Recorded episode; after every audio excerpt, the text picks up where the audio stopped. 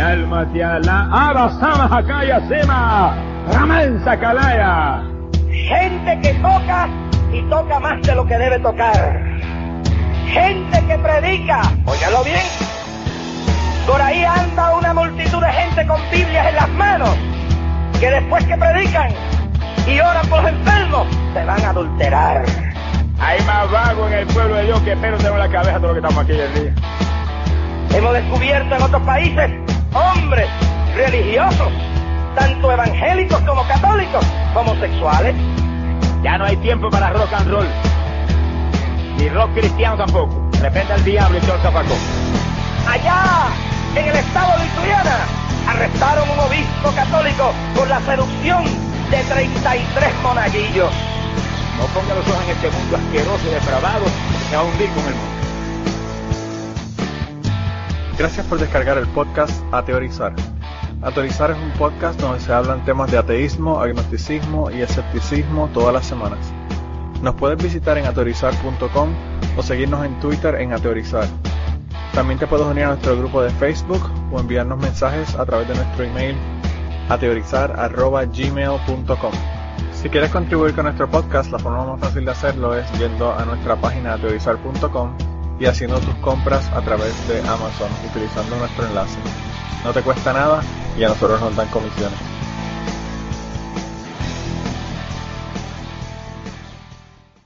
Bueno, eh, en realidad, antes de empezar, ¿no? Quiero, quiero mandar un saludo a Steve Conde, de, Bolivia.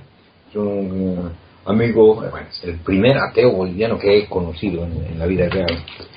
Y, y es, es que este- esta semana él, él ha publicado un debate entre, mm, entre un filósofo, Rodolfo Santibáñez, catedrático de filosofía, y un sacerdote y teólogo que se llama Roberto Boceta Fernández, ¿no? Este, este debate, eh, debo decir que me, ha- gustado mucho más la ponencia del sacerdote, ¿no? A pesar de que no estoy de acuerdo con su opinión.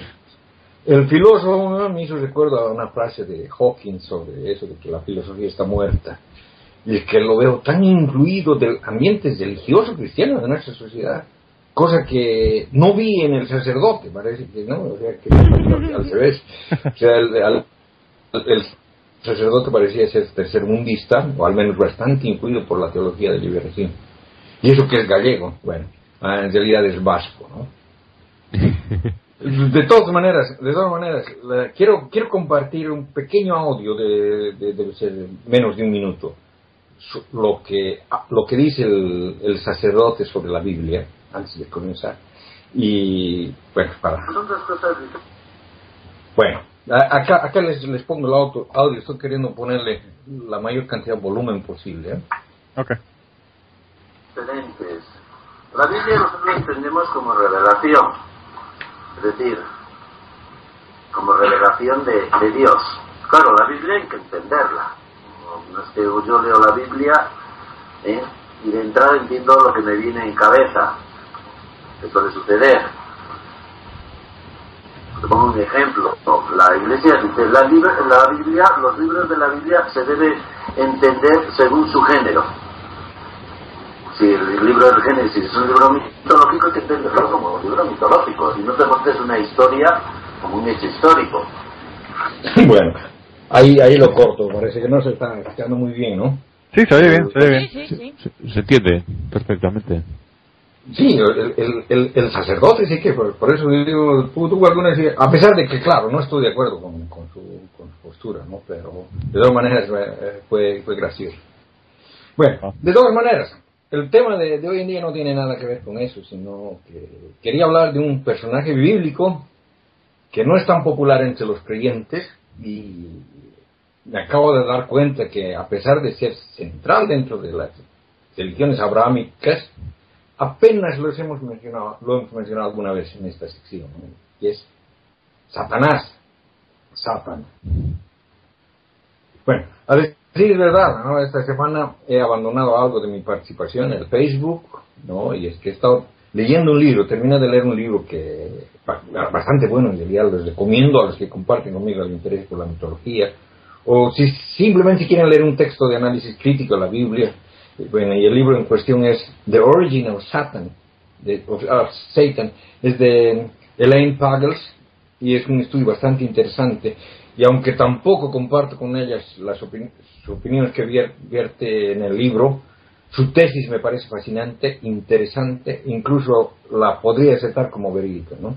Ah, voy a hablar de esto al final de la charla, ya que ese libro hace un estudio más bien de causas sociológicas del origen de Satanás. Y lo que yo quiero contar más bien sobre la evolución del mito de este personaje.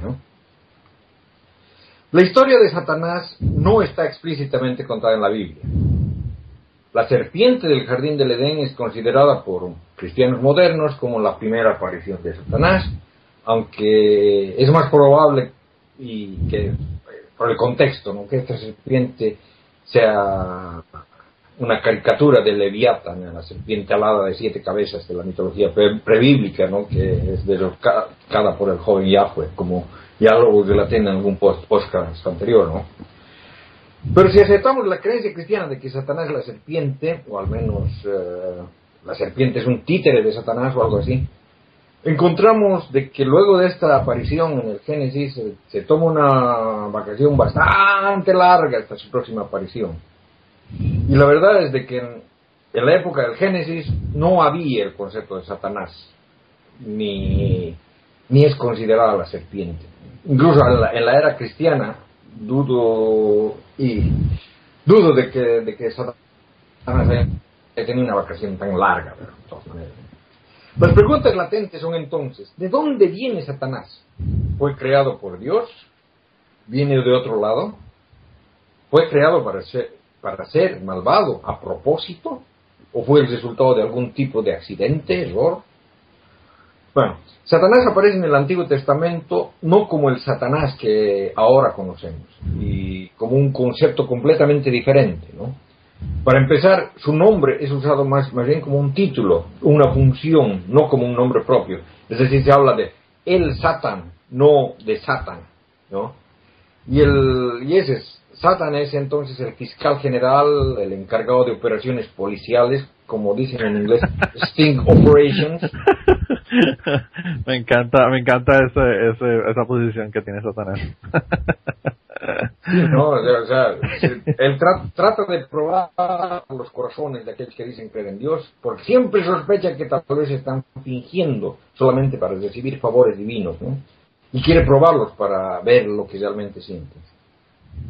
Bueno, claramente la necesidad de tener un ser de, ese tipo nos refleja que para ese entonces aún no creían que Dios era omnisapiente, ¿no? Eh, es por eso que Dios quería tener un espía oficial, ¿no? Pero así, así, este es un sirviente de Dios, incluso como lo dice en la Biblia, un hijo de Dios, ¿no? Y así aparece, por ejemplo, en Primera Crónicas, en el capítulo 21, donde Satanás es el que pone en la cabeza de David la idea de realizar un censo. Nada más que por, las preparativas de una guerra inminente, ¿no? Pero al hacerlo, violaba las leyes de la guerra santa, puesto que supuestamente había que confiar ciegamente en Dios y lamentablemente David falla la prueba y ordena el censo, ¿no? Y se ha dicho aparte, uno ya no pues sorprende realmente la sección de Yahweh ante este hecho, porque sencillamente le envía una peste a los judíos mediante la cual mata a 70.000, solamente porque el rey hizo un censo. ¿eh? ¿Por qué no lo mató al rey? Oh, joder, bueno. En, y además y él ya sabía que iba a pasar, joder. No, pero que además le jode el censo. Después de contarlos, va y mata. bueno, pero también, también, es verdad que el siguiente va a ser más fácil de hacer. O sea, él claro. lo que quería es facilitarle el trabajo. Quizás es lo que hacen en, hicieron en Puerto Rico porque ahora en 10 años baja la población 80 mil personas. Eh, pero no, lo, lo, interesante, Ángel, eso es como las tiendas que, que permanecen abiertas mientras están haciendo inventario. Y entonces la gente sigue comprando cosas y le joden el inventario, pues más o menos así pasó con el censo ese. Sí, ¿no? bueno. Eh, bueno, después en Zacarías 3, ¿no? Aparece Satan peleándose, o al menos discutiendo con el ángel de Yahweh sobre la posición de un sumo sacerdote, Josué, al cual Satan no lo encuentra apto para el cargo, ¿no? Y en esa historia se ve que este Josué estaba bien relacionado, tenía amistades en el PP o algo así, pues, a pesar de no ser apto, el ángel de Yahweh le consigue el cargo. Bueno, Lo que se ve en estas escenas es de que este Satan estaba preocupado por la reputación de Yahweh, que nadie se haga la burla de Dios, o, o sea que no es un enemigo de Dios. Entonces, ¿cuándo se convierte en un enemigo? Porque en el Nuevo Testamento es mostrado como el enemigo de Dios. Y aunque sigue sirviendo con ese propósito, ¿no? El propósito es de probar el corazón de los sirvientes de Dios, incluso es el que acusa delante de Dios, eso leemos todavía en el Nuevo Testamento, ¿no? Cuando Satan tienta a Jesús en el desierto, él no está tratando de que Jesús haga cosas malas, sino solamente está probando para ver si lo haría, ¿no? le está mostrando opciones. No necesitas estar hambrientos y etc. Y Jesús pasa bien la prueba, ¿no? Incluso dice que el Espíritu Santo lo lleva a Jesús a hacer la prueba, ¿no? Eh, seguro que, que, no lo llevaría a las manos de un enemigo, ¿no? En la última cena, en Lucas 22, Jesús le dice a Simón, Simón, mira que Satanás ha solicitado el poder cribaros como trigo, ¿no? Y obviamente después son puestos en prueba en el, en el jardín de Getsemaní, o sea, Satán no es malvado. Incluso en el Apocalipsis, ¿no? Él acusa a la hermandad, pero estos se salvan al refugiarse en Jesús, ¿no? O sea que incluso aquí sigue siendo, haciendo su viejo trabajo. Y aunque ya se escucha de un Satán malvado, en el segundo libro de Enoch es llamado incluso Sataniel. De ahí viene, creo, Satanás, ¿no? Sataniel quiere decir el adversario de Dios. Satán solamente es el adversario, y él era Dios, ¿no? Sataniel, el adversario de Dios. Y luego de esto, esto de que el adversario de Dios no lo leemos en el Antiguo Testamento. Ni siquiera ese nombre se usaba así en el Nuevo Testamento. ¿Qué ha pasado? ¿De dónde apareció el, el Satán malvado, el diablo? ¿No? Y parece que apareció al combinarlo con una deidad del zoroastrismo, ¿no? con Akrima. Los líderes religiosos del judaísmo conocieron al zoroastrismo durante la diáspora en Babilonia que incluyó bastante el judaísmo, especialmente a los fariseos. ¿no? El zoroastrismo era dualista, creían en dos dioses contrarios. Ahura Mazda, el dios del bien, y su hermano gemelo Ahriman, que era el malvado. ¿no? Los dos eran considerados iguales, aunque se suponía que por su sabiduría Ahura Mazda llegaría a vencer sobre Ahriman. Esto, desde luego, era muy lógico para explicar el problema de la maldad. Porque si Dios es bueno y todopoderoso, ¿por qué existe tanto de maldad en el mundo, no? La respuesta de, los zoroastristas, desde luego, es de que él que quiere hacerlo, pero no puede, al menos por ahora, hasta que no derroque a Ágima. Y por eso la función de, de, la gente debería ser ayudarlo haciendo el bien, ¿no? Y claro, es mucho mejor creer en un Dios que quiere detener el mal, pero no puede, al menos por el momento, con uno que, que puede, pero no quiere, ¿no? Bueno, los judíos vieron que esto explicaba el problema de la maldad y lo adoptaron, pero a su estilo, ¿no? Porque originalmente para los judíos Dios estaba encima de todo, incluso del bien y el mal. ¿no? Creó, lo creó todo, incluso el bien y el mal, ¿no? Pero con el tiempo, al pasar del tiempo, lo moralizaron. Entonces la santidad de Dios implicaba perfección moral. Y una vez que hicieron esto, el concepto de Dios cambió para convertirse en un ejemplo moral. Entonces, Ahí es donde tienen que explicar de dónde viene la maldad. Y obviamente un Dios bueno no pudo haber creado la maldad. Y pensaron que esta idea de Ahriman no era tan mala y lo combinaron con, con Satán, achacándole a Satán, entonces el origen del mal. Y bueno, esto en realidad no funciona, puesto que Satán, a diferencia del Ahriman, no es igual a Dios. Y a pesar de eso, de, ser un paso en dirección al dualismo, al zoroastrismo, en realidad no funciona desde el punto de vista lógico. Ya que Dios creó a Satán, existe el problema aún. O sea, si Dios es la bondad personificada, ¿cómo pudo crear un ser maligno? Bueno, dicen, ya, Satán eh, no era maligno, pero cayó, ¿no? Pero ¿por qué Dios permitió que eso pase? O sea, que no, no solucionan el problema, pero van en buen camino, digamos. Satán se convierte en malvado al combinarse con Ahriman, y similarmente Jesús combina a Satán con Belcebú. No, el Belcebú era el señor del mundo, otro carácter completamente diferente en la mitología, hasta que lo combinaron y resultó ser el príncipe de los demonios y diablos. Y en el libro del Apocalipsis, Satán es combinado con el dragón del caos, Leviatán. Y cuando Satán no es combinado con estas entidades malvadas, ¿no? Parece que no es una entidad malvada. O sea que el concepto de, de, Satán ha evolucionado, pero la doctrina cristiana o, bien ignora este hecho o bien no le importa. Y parece ¿no? que a los teólogos modernos, eh, que los teólogos modernos entienden esto, pero rechazan la idea porque eh, Satán no es algo importante para ellos. ¿no? Pero incluso aquellos que creen en Satán no quieren escuchar esto. En realidad, los creyentes en Satanás tienen, han mezclado cosas eh, para salir con un mito y, siempre mezclan cosas que no tienen absolutamente nada que ver. Siempre salen con, dos citas bíblicas, una es en Isaías, eh, Isaías 14, donde dice, ¿Cómo has caído de los cielos, lucero, hijo de la aurora? Has sido abatido a la tierra, dominador de naciones. Tú que habías dicho en tu corazón, al cielo voy a subir por encima de las estrellas de Dios, alzaré mi trono y, me sentaré en el monte de la reunión en el extremo norte, subiré a las alturas del nublado y me mejeré al altísimo. Bueno, esta parte en realidad es una predicción del profeta sobre la caída de Nabucodonosor y está basada fundamentalmente en un mito cananita sobre la arrogancia del, de un dios que era eh, la, representación de Venus, la estrella de la mañana, que supuestamente creía de que antes de que amanezca, ¿no? que él era lo más brillante que había en el cielo, o sea, era, bien arrogante, ¿no? Pero luego cuando llega, la hora de que aparece el sol, obviamente él desaparece, y su arrogancia no vale para nada. Bueno, toman eso y Ezequiel 28, donde se encuentra una descripción que dice más o menos así, ¿no? En, Edén estabas, en el jardín de Dios, toda suerte de piedras preciosas formaban tu manto, rubí, topacio, diamante, crisólito, piedra de onice, jaspe, zafiro, malalita, esmeralda, en oro estaban labrados los aretes y pinjantes que llevabas, aderezados desde el día de tu creación. Querubín protector de alas desplegadas, te había hecho yo y estabas en el monte santo de Dios, caminabas entre piedras de fuego. Fuiste perfecto en, tu conducta desde el día de la creación hasta el día en que se halló en ti iniquidad. Bueno, en realidad ahí Ezequiel no estaba hablando de Satanás, sino estaba hablando de Adán.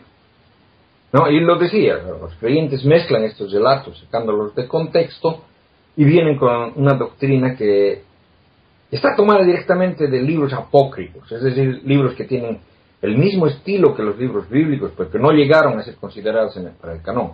Entre ellos hay uno que se llama La vida de Adán y Eva, otro que se llama El Apocalipsis de Moisés, donde se habla de eso. Y claro, el segundo libro de Enoch, donde también se... Y esta historia también se encuentra en el Corán. Bueno, aquí es la historia, ¿no? Era Lucifer o Satan, ¿no? El, el Lucifer es el que da luz, la estrella de mañana, uno de los un ángel o lo han interpretado. Y un día Yahweh creó a Adán y lo colocó en medio de los ángeles y les dijo a todos los ángeles que tenían que adorarlo. Y Lucifer no quiso aceptar eso. Yo, adorar esa copia dorada.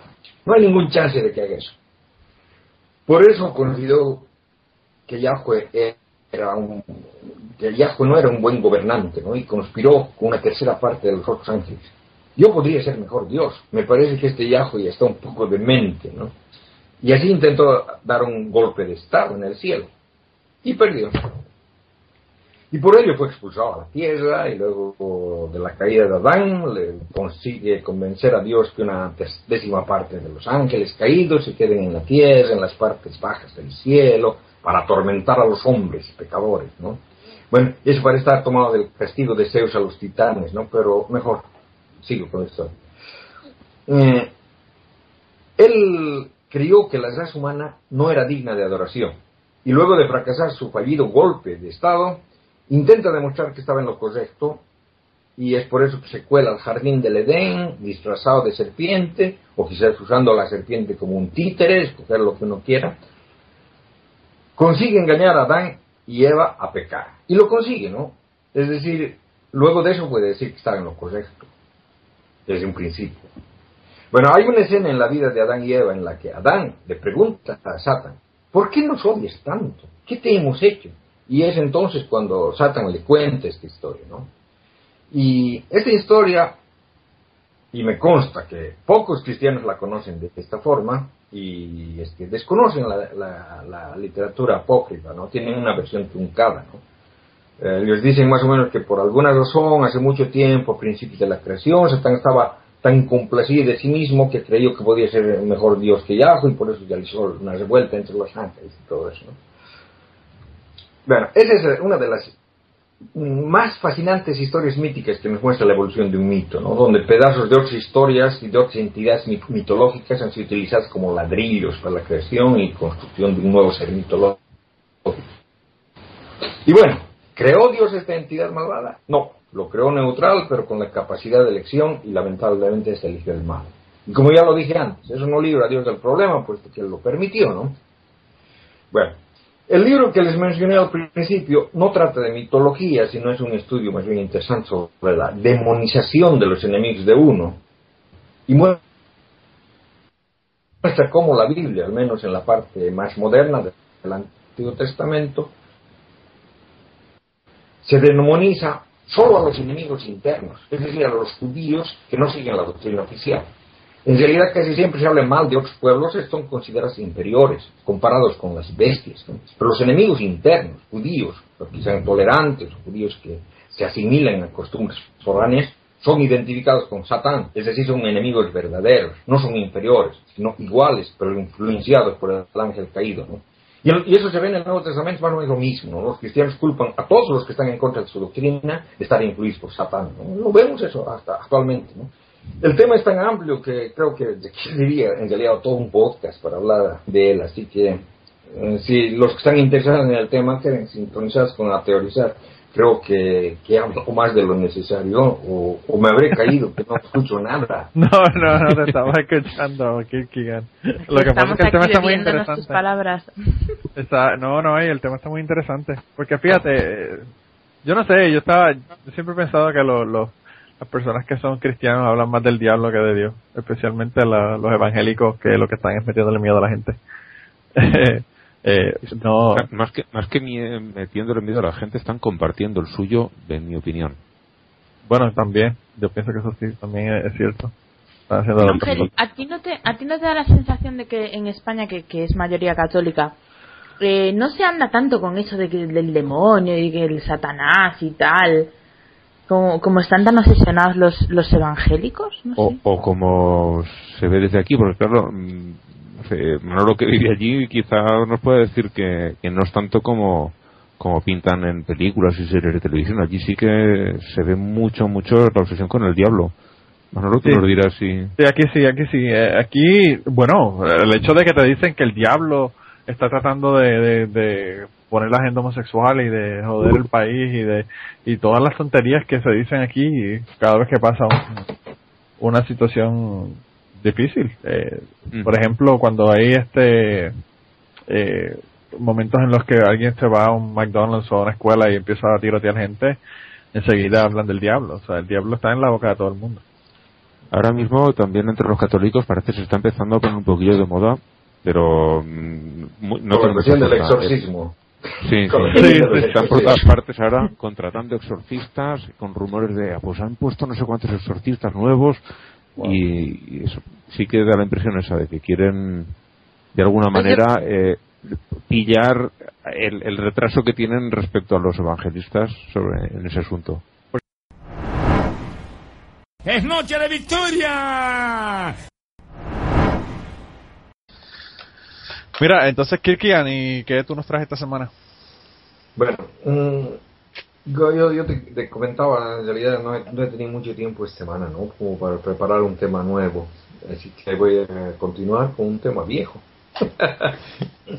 bueno. Eh, Tus temas eh, viejos o nuevos siempre son interesantes. Así que eso no importa. es nuevo, viejo. Voy a, voy a algunas Teniendo en cuenta que, es sobre un libro que tiene ya 2.000 o tres, bueno, algunas partes tendrán cerca de 4.000 años, pues sacar temas nuevos puede resultar. Está difícil conseguir nuevo, ¿verdad? Hasta el Nuevo Testamento es viejo. Exactamente.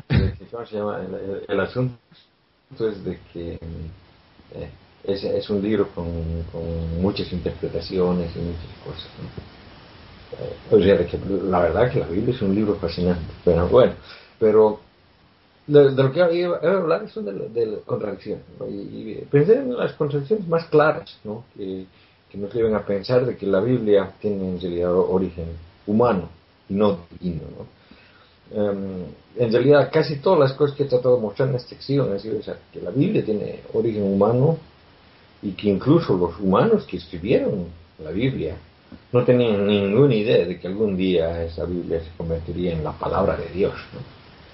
Y lo que es obvio es que para aquellos que creen que la Biblia es la palabra de Dios y que desde luego creen que Dios es perfecto, entonces no es posible de que la palabra de Dios se contradiga.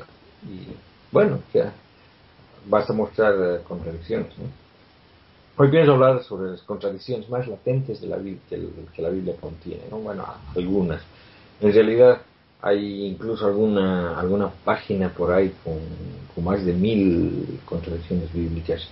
Eh, en, lo, en lo personal yo, he encontrado una cosa de 300 y pico, pero sé que hay más de mil. Bueno, eh, la primera contradicción, que es la primera obvia, que la primera que yo mismo he encontrado, se encuentra casi al mismo tiempo, que la encuentra cualquier persona casi al mismo tiempo que decide leer la Biblia. Y eh, la cuestión es, ¿cuál es el orden de la creación? ¿Qué pregunta? Porque vemos en el capítulo 1 de Génesis la historia de que Dios crea los cielos y la tierra, la luz, el firmamento, los mares, la tierra seca, las plantas, el sol, la luna, las estrellas, los animales, las aves, los monstruos marinos y al final de todos los seres humanos. Y al parecer los hace en grupo, ¿no? hombres y mujeres, y les da orden de que se multipliquen. Es la, el orden de la creación del Génesis 1. Pero en el Génesis 2 tenemos una historia diferente. Ahora Dios tiene un jardín, o sea que supongo de que de principio ya había plantas, ¿no? Y entonces crea al primer humano y lo crea más o menos como, como su jardinero, así para que cuide su jardín. Más o menos es el, como el mito de la creación babilónica.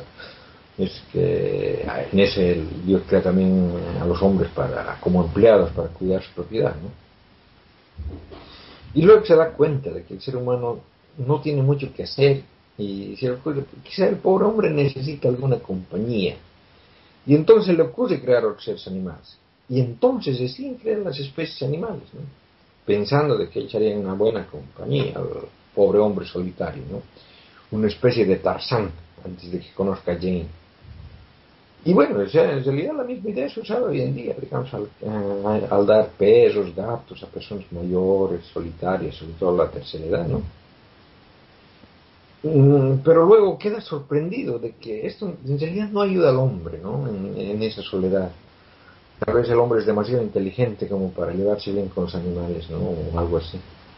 Bueno, la cosa es de que entonces Dios, bueno, más que crear una mujer, Dios la clona, ¿no? De la, costilla del hombre, que hace un clon femenino.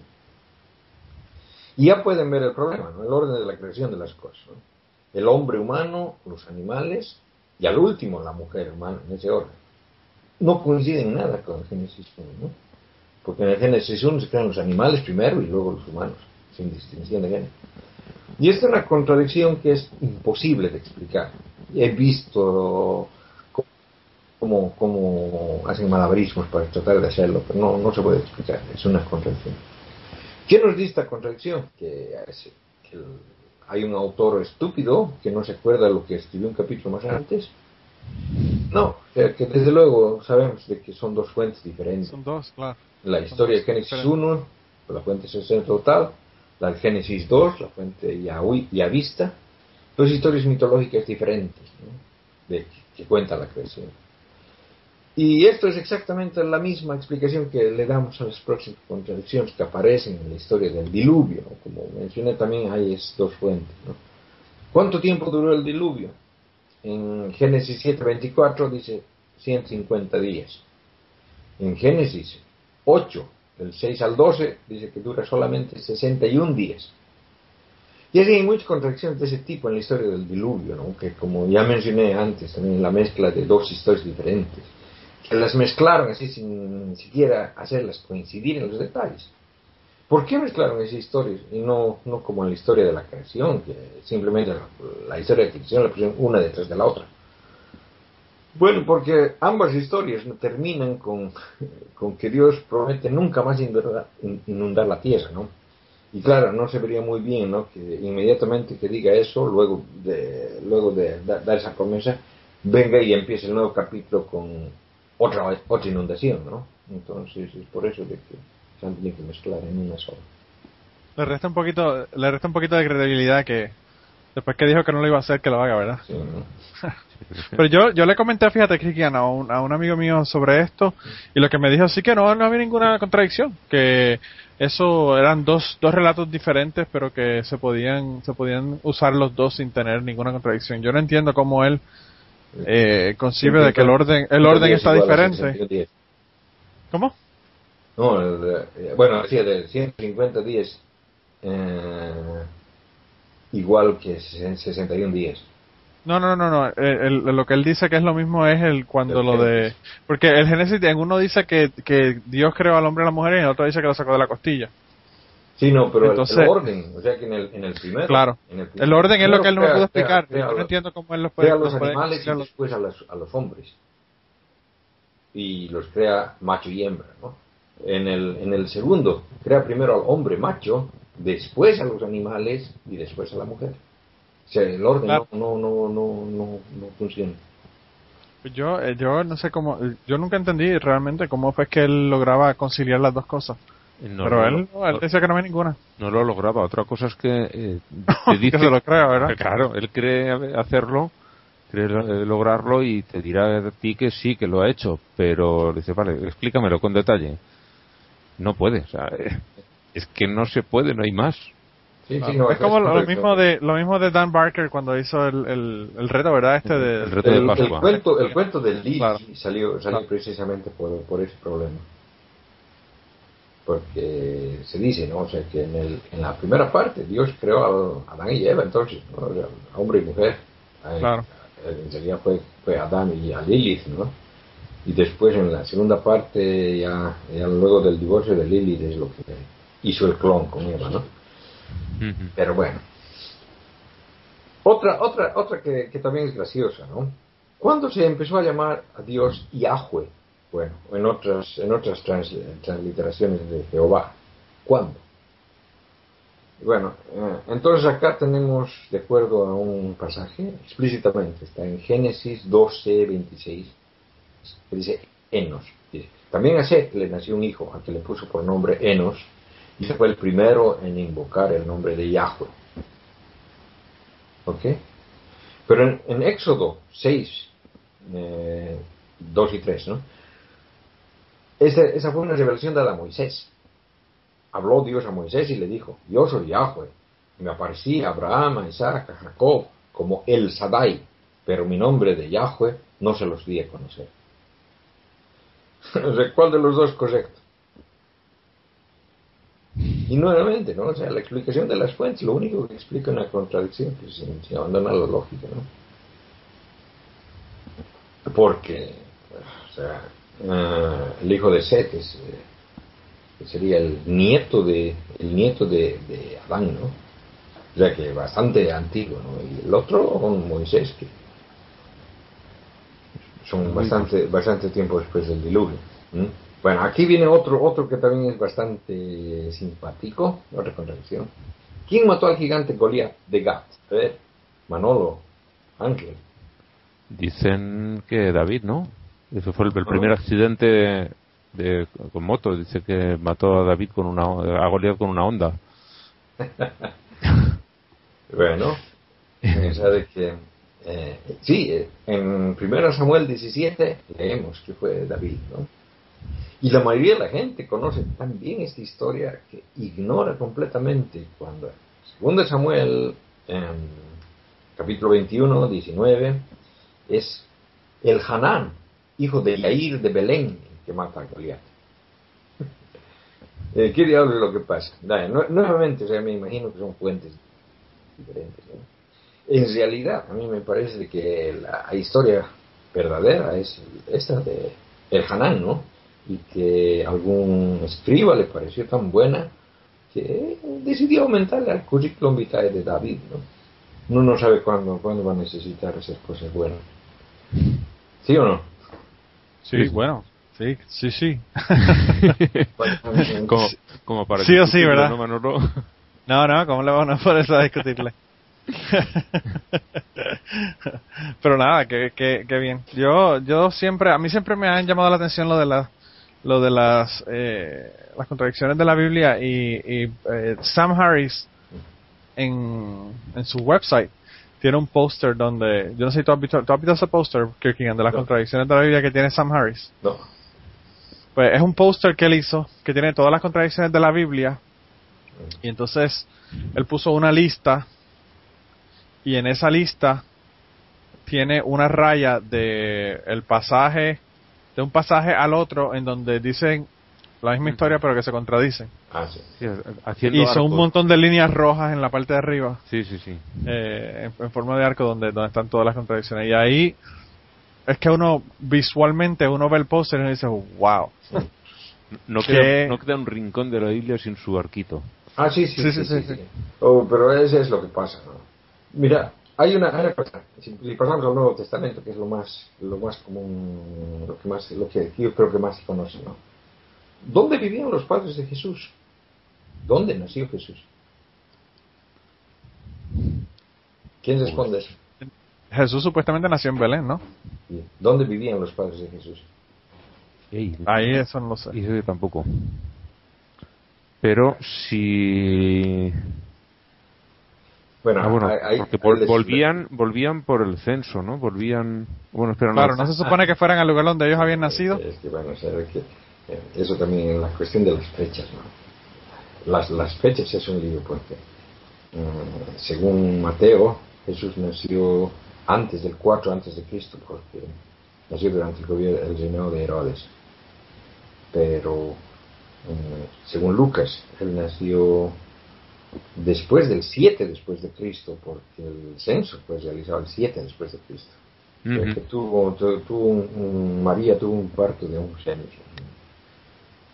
Los hay difíciles, ¿eh? Los hay o difíciles. quizá, o, o- o quizá nació ya de cuatro años quizás eso es lo que pasó Bueno, ahora, el, el- el asunto es de que, ¿dónde vivían los padres de Jesús? no? Y bueno, tanto Mateo como Lucas saben dos cosas. ¿no? Que a Jesús se lo conoce como Jesús de Nazaret, pero ambos saben también de que el Mesías supuestamente tenía que nacer en Belén.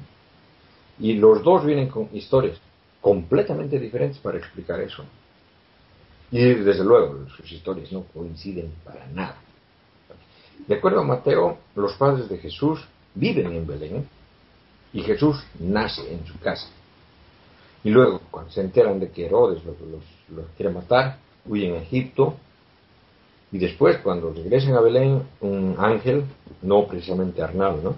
¿No? Les, avisa, les avisa de que Arquelea, hijo de Herodes, es el que está gobernando ahora y que mejor que se, trasladen a Ga- Galilea. Y es así como llegan a, Nazaret, ¿no? Mientras tanto, Lucas, en Lucas, José y María ya vivían en Nazaret y solo van a Belén para hacerse censar allí, ¿no? Como si estuviera como si significado en el censo, ¿no? Como si, si les fueran a censar. o sea, eh, es, una, es una historia bastante absurda, ¿no?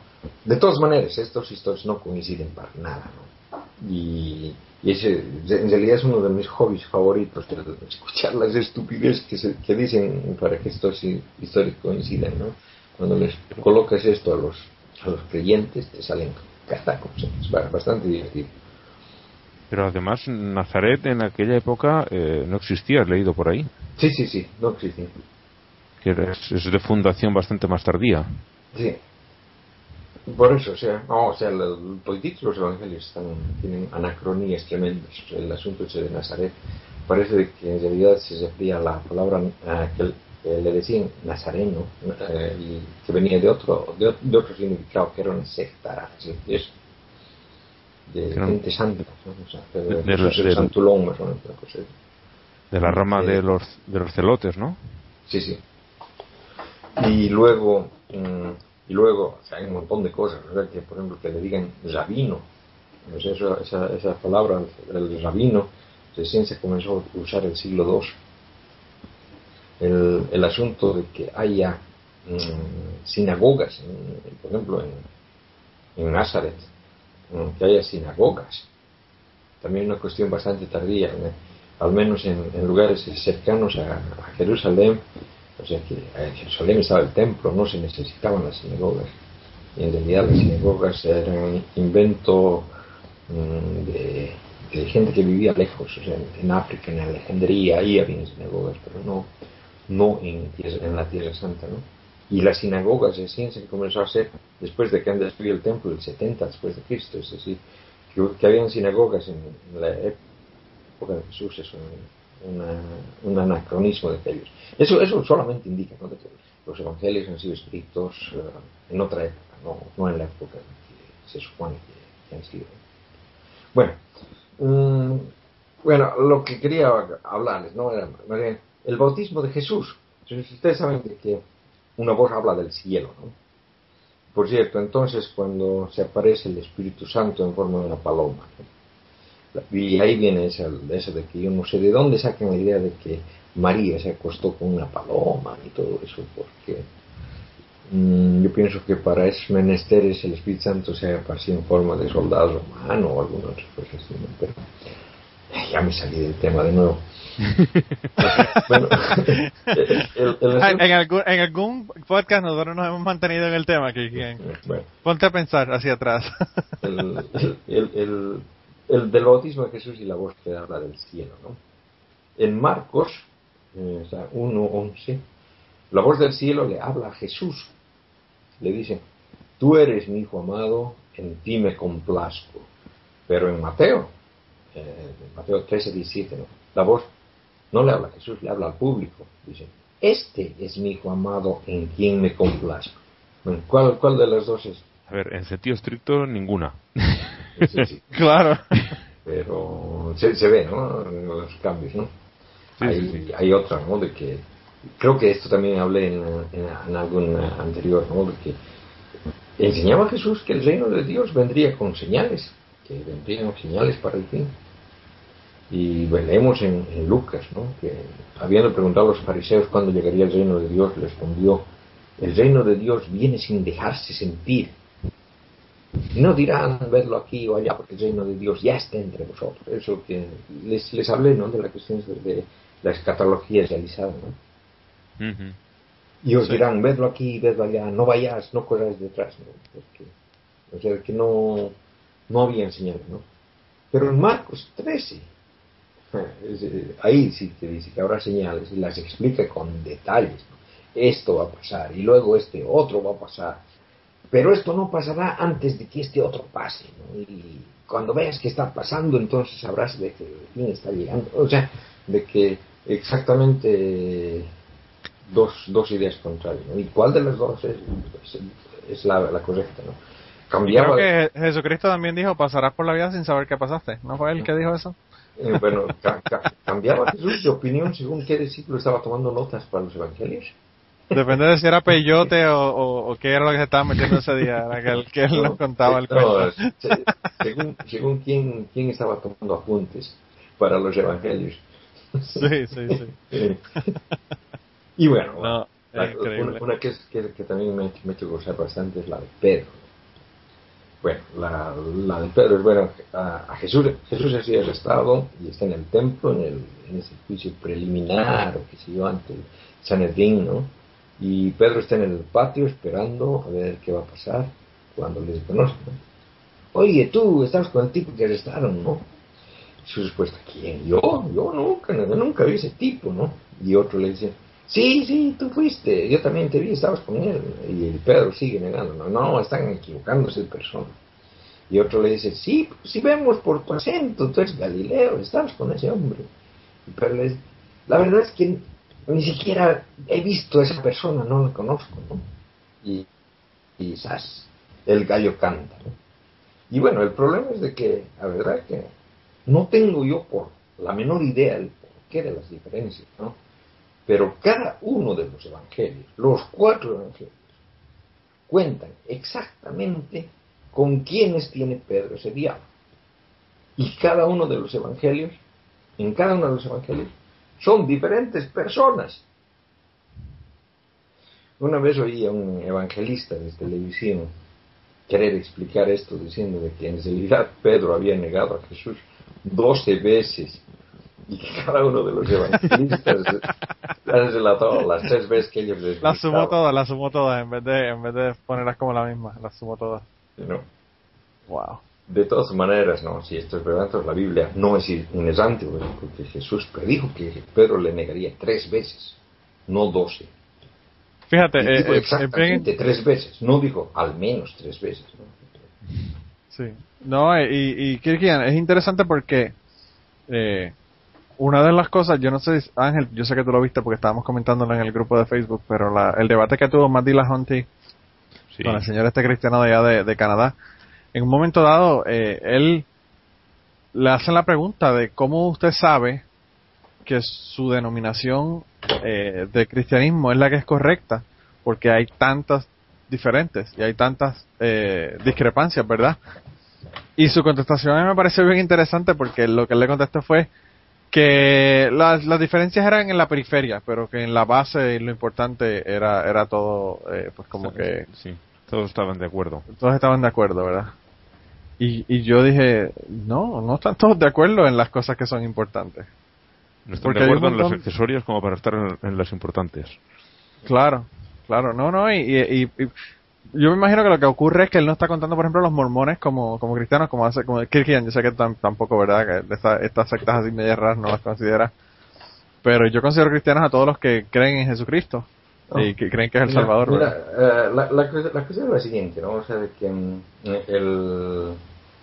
¿Quién, quién ha sido el, el que ha inventado el mormonismo? O sea, Smith, ¿no? Tenemos, tenemos al, al Joseph Smith, Eso, Entonces, Joseph. que ha recibido la, una revelación que le ha dado un ángel, no, no, no Ángel Arnau tampoco, no, No, no. Eh, sino es- era un ángel, Ángel se la pasó un- repartiendo un- cosas. un yo me declaro inocente. Era un ángel moroni, un moroni, ¿no? Qué nombre, sí. Este, Uno de los primeros morones, por cierto. que bueno, o sea, que la cuestión es de que ha ido y le ha, se le ha pa- parecido y le ha, le ha, o sea, ha tenido una, una revelación espiritual el tipo, ¿no? Que, en la que ha escrito después el, el libro de del mormón, contra, tiene, tiene todo su, su mito, ¿no? Pero la cuestión es de que, de que ha comenzado de ese, de ese principio. Una, una historia similar pasa con, con el Islam, o sea, bien parecido también. Ahí es el, el ángel Gabriel, que viene y, le, tiene una relación personal con, con Mahoma, le, le habla le, le, le dicta en realidad el, el Corán, ¿no? Que, que también es una, una cuestión de una relación entre el, digamos, el profeta Joseph Smith o Mahoma con el revelador divino, que en este caso es Moroni o mm, el ángel Gabriel, ¿no? Que esa es la manera de, empezar nuevas, nuevas eh, religiones, ¿no? Y, y en realidad, mm, o sea, que mm, la anterior vez cuando hablamos del, diablo pensaba, pensaba sacar una, una relación así. Yo pienso que el cristianismo, el cristianismo como lo conocemos ahora, ha empezado de esa manera.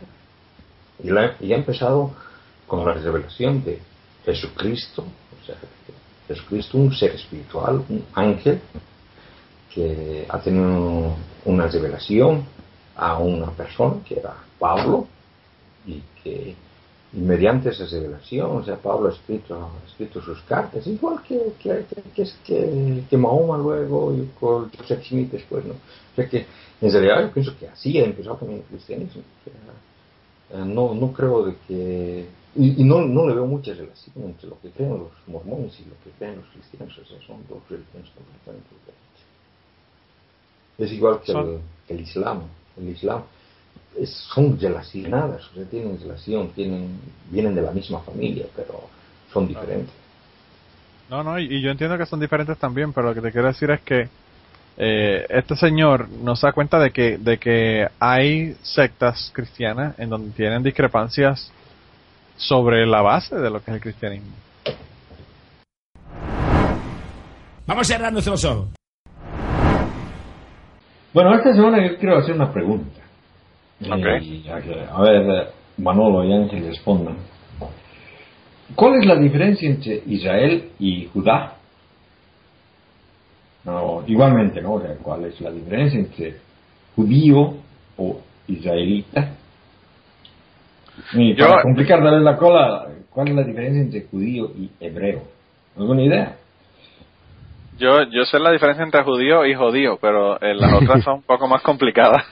A ver, entre judío y hebreo, judío es el que sigue la religión judía y hebreo es el, el que de cultura hebrea, habla la lengua hebrea y, y, y no sé cómo más, cómo más explicarlo. Digamos, el, hebreo es una cuestión cultural, desde tal como yo lo veo, y el judío es una cuestión religiosa.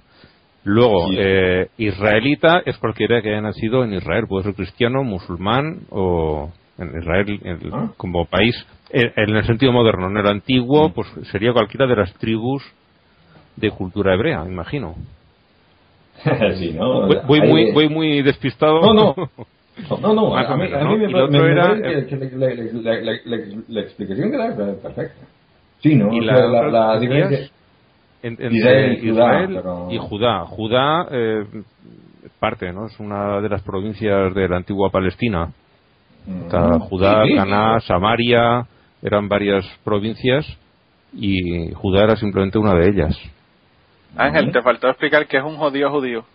Un judío judío, eh, pues allí teníamos a Ariel Sharon, por ejemplo, que ya murió, y era bastante judío, el cabrón. un judío judío también podría ser Geller, ¿no? Mm, bueno, También. la- bueno, la, la, la- No sé cuál de la- los dos es más judío. La, la cuestión es de que, digamos, la, la, la- la explicación que da, que da Ángel es la, la manera en la que se, se usan esas palabras en la, en la actualidad, ¿no? Y lo que yo quería explicar acá era cómo se veía este, este, este problema en, en la Biblia, ¿no? Eh, pero se, que- se quedaron callados o me caí. No, no, no. eh, estamos, yo por lo menos estoy callado, Manolo creo que No, también. yo, yo Bueno. también, estoy calladito. Ok. Bueno, los chistes, único- porque realmente yo no estaba aportando nada a la conversación. Lo que estaba haciendo chistes. sí, pero está bien, ¿no?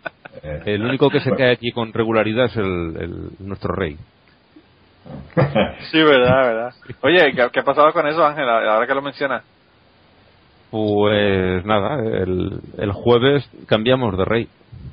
Pues eso, eso vi, y- pero y no estaban diciendo que no, que no iban a tener el rey porque... eh, Eso es lo que pedimos, a ver, lo que pedimos muchos es que, que se pregunte a la gente qué es lo que quiere. Claro. hagan un referéndum, una, una consulta y oye, la gente que quiere esto o lo otro. Si dicen que siguen queriendo rey, pues adelante. Que haya rey. Y sí, que nombren me- me- al, al hijo. Me Yo vi me una- hace- me recuerdo lo que hicieron en, en Noruega. Eh, En Noruega, cuando a principios del siglo XX, en 1914, una cosa así, se separaron, porque eran parte de, Suecia, se separaron y formaron su propio Estado, hicieron un, un referéndum y por el referéndum decidieron tener monarquía y eligieron al primer rey. Pero, pero dicen que el rey se lo, lo usan de, papel de allá.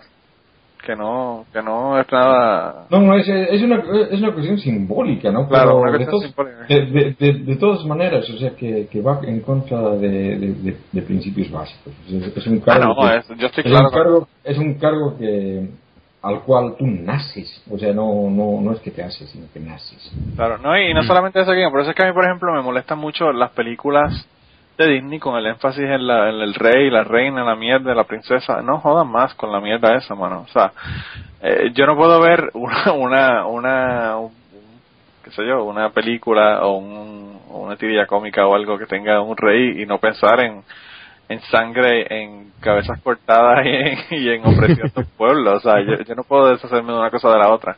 Y, y yo no entiendo cómo de eso eh, han logrado ir a, qué sé yo, a una, a una, a una idea tan bonita de los reyes, ¿verdad? De, y las reinas y las princesas de, que tienen en los cuentos Bueno, de hadas. es, es, el, es el- la, la idea que, que, ha, que ha vendido la monarquía todo el tiempo.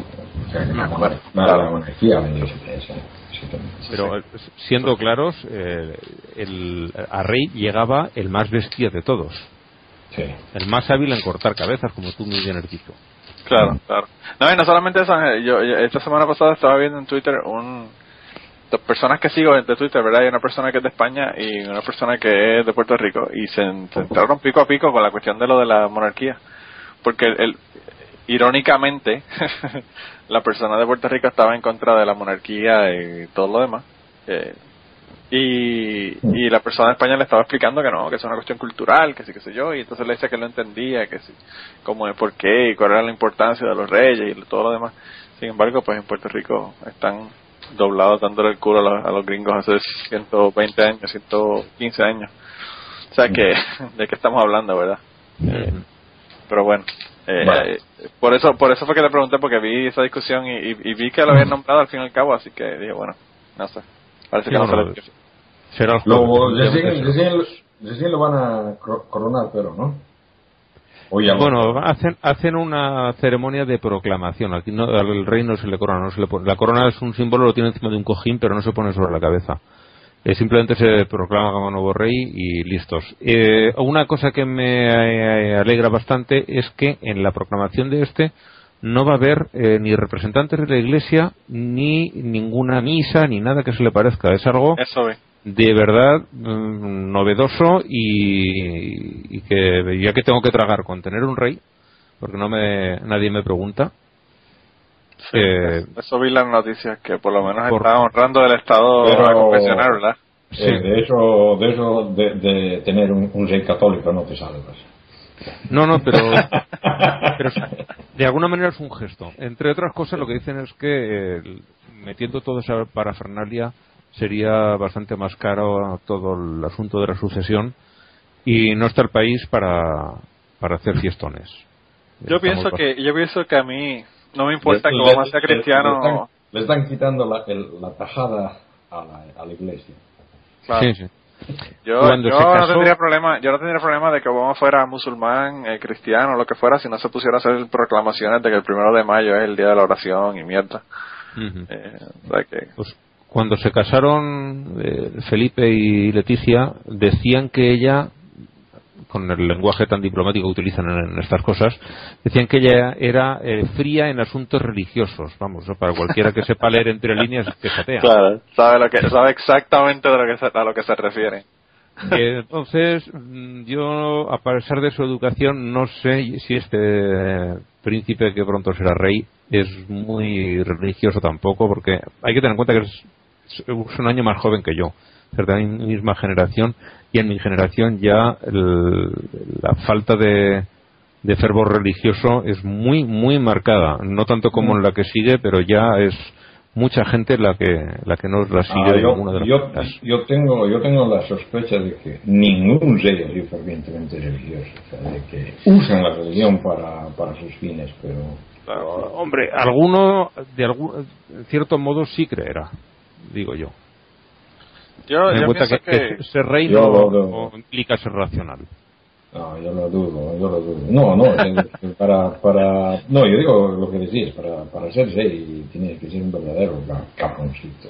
Los caponcitos usan todas las cosas para...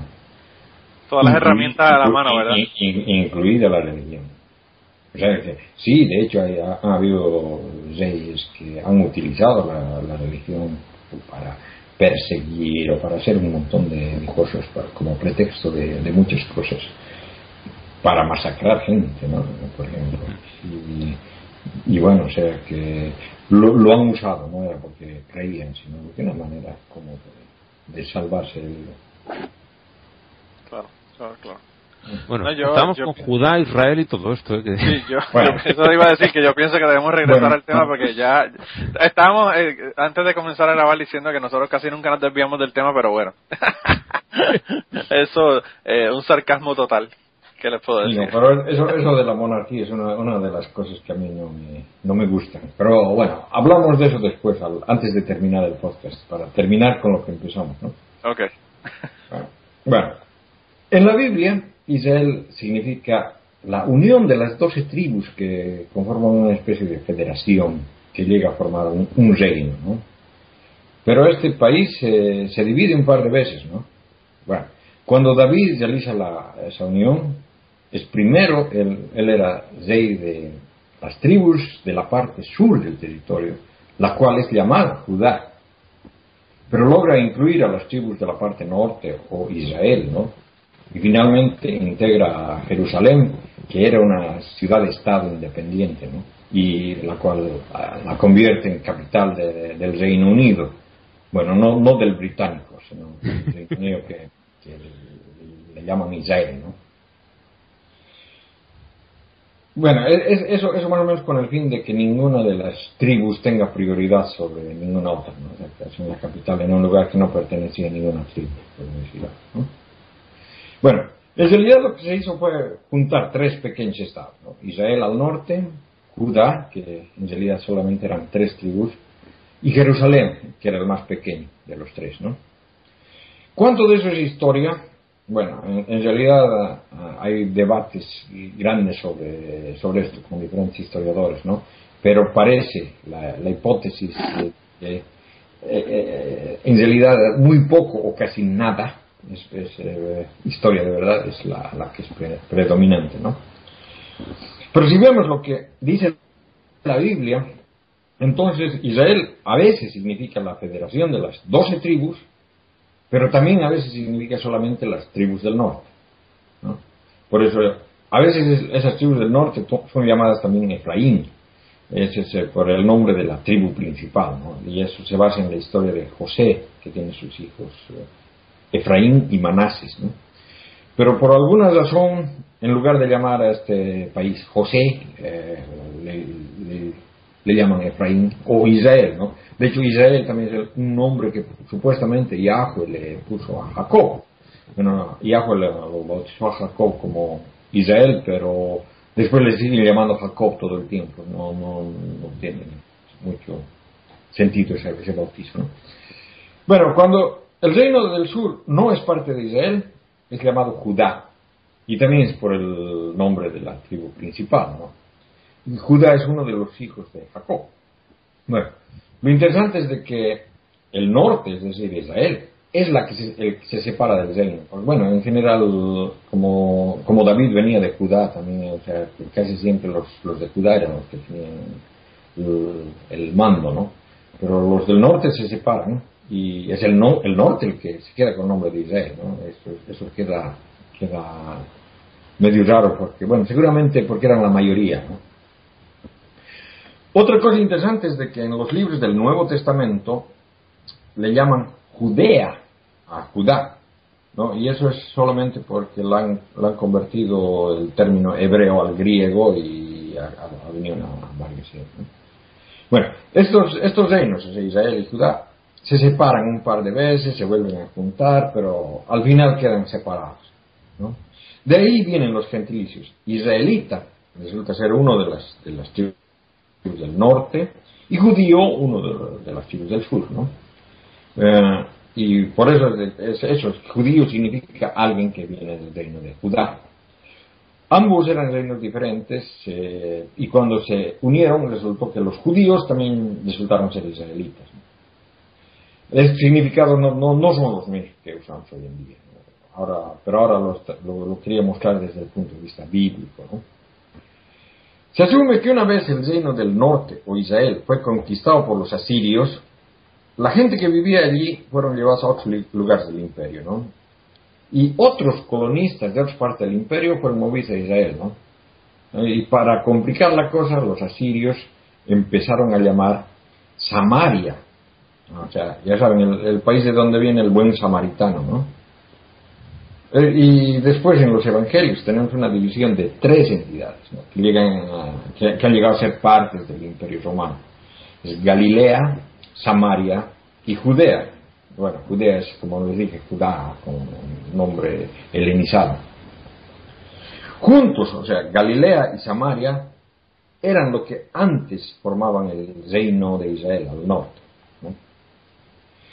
Bueno, y ahora, ¿por qué los judíos en general se llaman judíos. Bueno, se supone por la diáspora, la diáspora judía. En tiempos del Nuevo Testamento habían más judíos fuera de la Tierra Santa que dentro de ella. Y han sido dispersados con el exilio ya eh, cuando Babilonia tomó Judá el siglo V antes de la era común, ¿no? y después los romanos también los han expulsado luego del, del 70, y después en la revuelta del 135 de la era común, los judíos han sido dispersados alrededor de todo el Mediterráneo. Bueno, y la creencia era de que un día, eh, como diríamos en Aymara, los Hachauru, Dios iba a reunir a los judíos nuevamente en Judea, incluso a las llamadas tribus perdidas. Las tribus perdidas es también otro mito que tal vez será interesante hablar en otro podcast, ¿no? El hecho es de que llamamos a los judíos judíos hoy en día porque al parecer estos provienen de la diáspora de, de Judea, alrededor del Mediterráneo. En realidad los evangelios, sobre todo el evangelio de Juan, habla muy mal de los judíos. Lo que nos indica, entre otras cosas, ¿no? de que los autores de ese evangelio no pudieron ser judíos. Y a pesar de que muchas veces usan el término judío para referirse a los líderes religiosos del momento, en otras partes parecen referirse a la gente común y corriente. ¿no? Muchos apologistas tratan de suavizar estas referencias, diciendo que solamente se referían a los judíos que vivían en, Judea durante esa época. Desde luego, eso dicen para distanciarse del horrible trato al que los cristianos han sometido a los judíos a través de la historia, ¿no? Y distanciarse de racistas, ¿no? Porque hay racistas que se justifican diciendo, ah, soy antisemita, pero también lo era el, autor del Evangelio de Juan. Lo obvio sería, ¿no? Contestarles, decirles que, claro, Juan el apóstol era antisemita, pero eso no, les da derecho a ellos que sean también antisemitas. Sin embargo, ellos dicen, no, no, no, no, Juan no era antisemita, solamente habla mal de alguna gente que vivía en la parte sur del país en esa época. Esa apología, desde luego, no, no funciona, lingüísticamente mal, ¿no? Bueno, para ir terminando, a veces ese pedazo de tierra, la tierra santa, es llamada Canaán. Bueno, se supone que este era el nombre antes de que las doce tribus las conquisten bajo la dirección de Moisés y, y Josué. Esto claramente es una fantasía.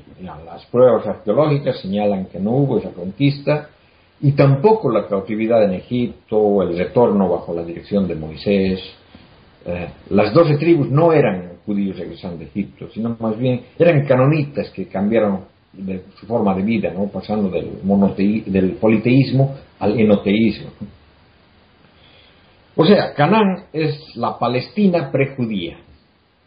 Y ahí viene el otro nombre, ¿no? Palestina. Ya me voy a explicar después. Bueno, parece que uno de los grupos cananitas, o algún grupo, grupos cananitas, ¿no? Porque habían varios grupos cananitas, estaban los amonitas, los moabitas, los edomitas, los ismaelitas, un montón, ¿no? Alguno de esos grupos comenzó a distinguirse culturalmente, dando inicio a lo que luego llegaría a ser el judaísmo. Y bueno, ¿qué acerca de Palestina, no? Eh, ya les dije, no, Palestina se refiere al mismo territorio, es decir, no tierra santa. Que. Esta es otra manera de decir Filistea. También se, ha, ha, tenido una época en que se llamaba Filistea, ¿no? Y los, filis, los filisteos han sido emigrantes, ¿no? Que han llegado de la región griega, posiblemente de Creta, y se, se han establecido en Canaán y sobre los filisteos leemos mucho en la Biblia, varias historias sobre ellos, sobre todo las historias de Sansón, ¿no? que, que les anda pateando el culo a cada gato. ¿no? Y estos y, estos filisteos eran considerados bárbaros, ¿no?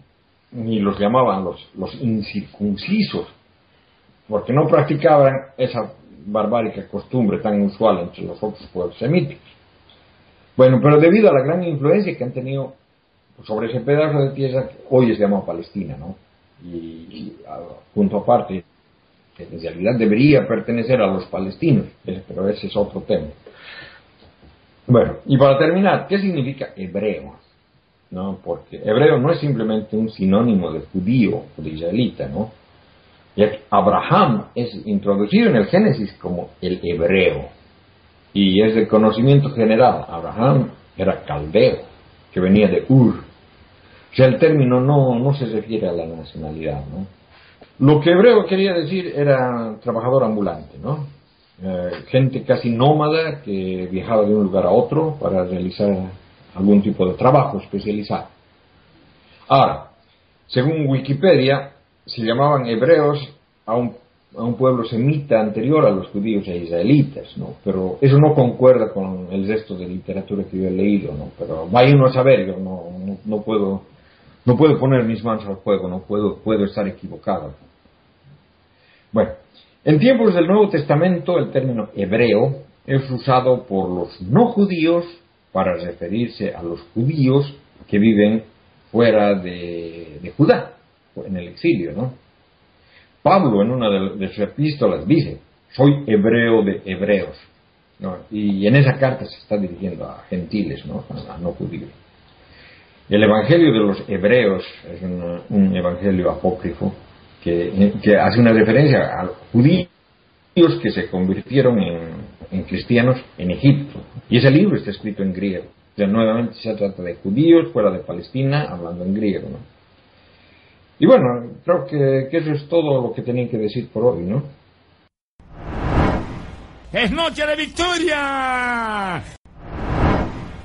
Esta semana quiero empezar una pequeña serie parecida a la, a la que tuvo Ángel, ¿no? Y hablar en realidad de, de las diferentes sectas del judaísmo, pero en la época en la que supuestamente vivió Jesús, ¿no?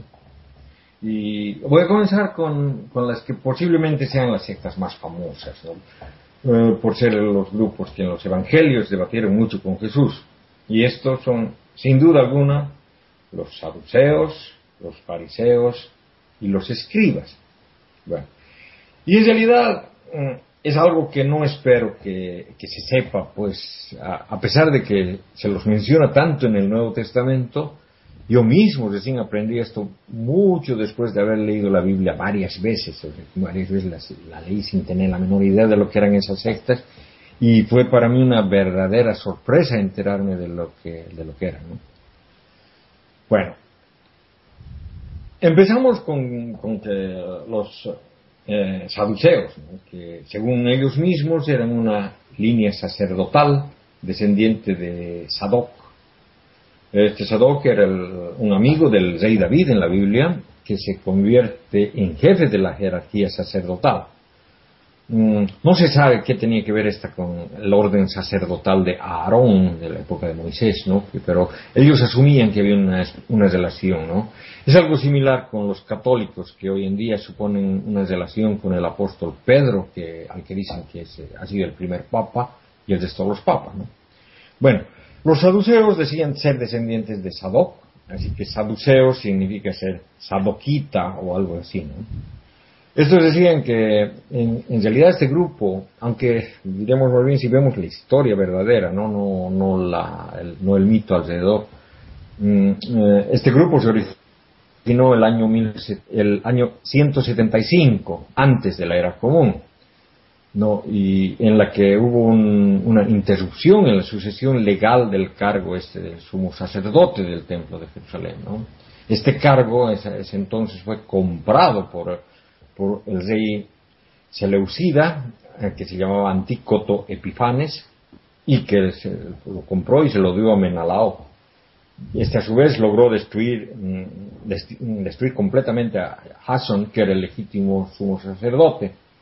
Y esto resultó en una sustitución total de las costumbres judías por griegas, en la imposición de dioses griegos, la persecución de judíos fieles a la ley y todo eso. Todo eso está descrito en, el, en el, segundo libro de Macabeos, eh, del capítulo 4 adelante. ¿no? Obviamente, había una rebelión encabezada por Judas Macabeo, que logró años después, el 149 antes de la era común, liberar al templo y purificarlo. Luego de Judas Macabeo, quien es asesinado, le sigue al cargo de sumo sacerdote su hermano Jonathan, quien para variar también es asesinado, heredando al final el cargo al otro hermano llamado Simón, que fue, que fue el que fue apoyado precisamente por el partido saduceo.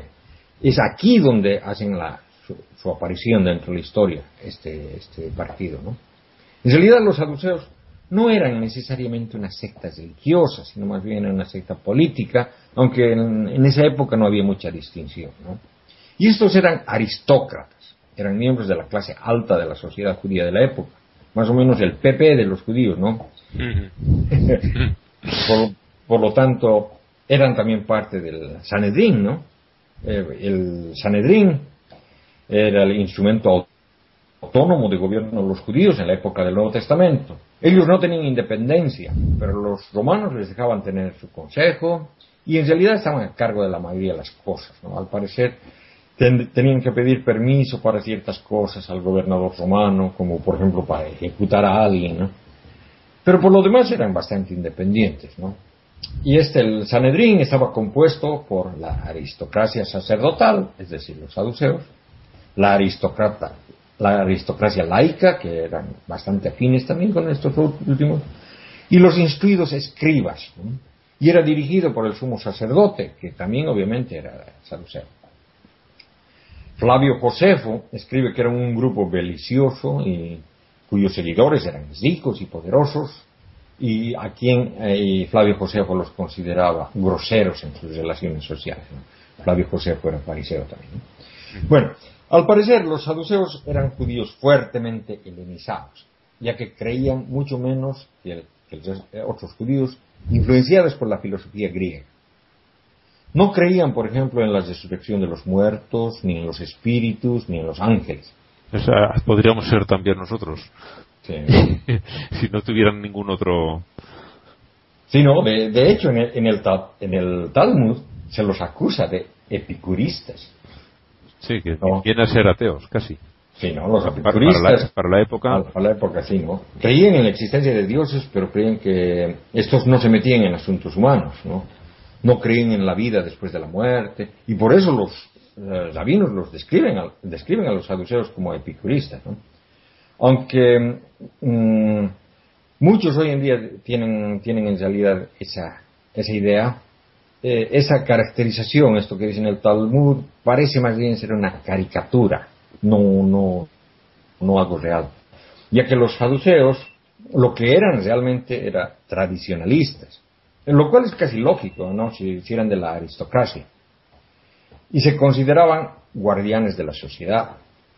Por ejemplo, creían solamente en el Pentateuco, es decir, en los primeros cinco libros de la Biblia. Y es por eso que eh, en la Biblia, cuando los saduceos debaten con Jesús, éste les responde citando solamente el Pentateuco. Por ejemplo, tenemos en Mateo 22, 23 que mm, se le acercan a Jesús unos saduceos que niegan que haya la resurrección y le preguntan, ¿no? Bueno, se le hacen una pregunta con trampa. Si alguien muere sin tener hijos y su hermano, los, los, judíos tenían esa, esa costumbre, ¿no? Si morían sin tener hijos, la mujer era heredada por el hermano, por el pariente masculino más cercano. Sí, como le pasó a, Onan. Sí, ¿no? Si alguien muere sin tener hijos, su hermano se casará con la mujer de aquel para dar descendencia a su hermano. Bueno, ahora bien, había siete hermanos. El primero se casa y muere, no teniendo descendencia, y dejó a su mujer a su hermano. Sucedió lo mismo con el segundo y con el tercero, y con todos los siete van muriendo, ¿no? Y, bueno, ¿Se, van muriendo o los van muriendo? Tanta casualidad. bueno, en la resurrección, pues, ¿de cuál de los siete será la mujer? Pues todos la tuvieron. ¿no? Y Jesús, claro, así, que, uh, así hace, hace, un así y dice, no, está en un error en la, eh, en, la resurrección, o sea, todos los matrimonios eh, están diluidos, no hay matrimonios, seremos como los ángeles, una cosa así, ¿no? O sea que...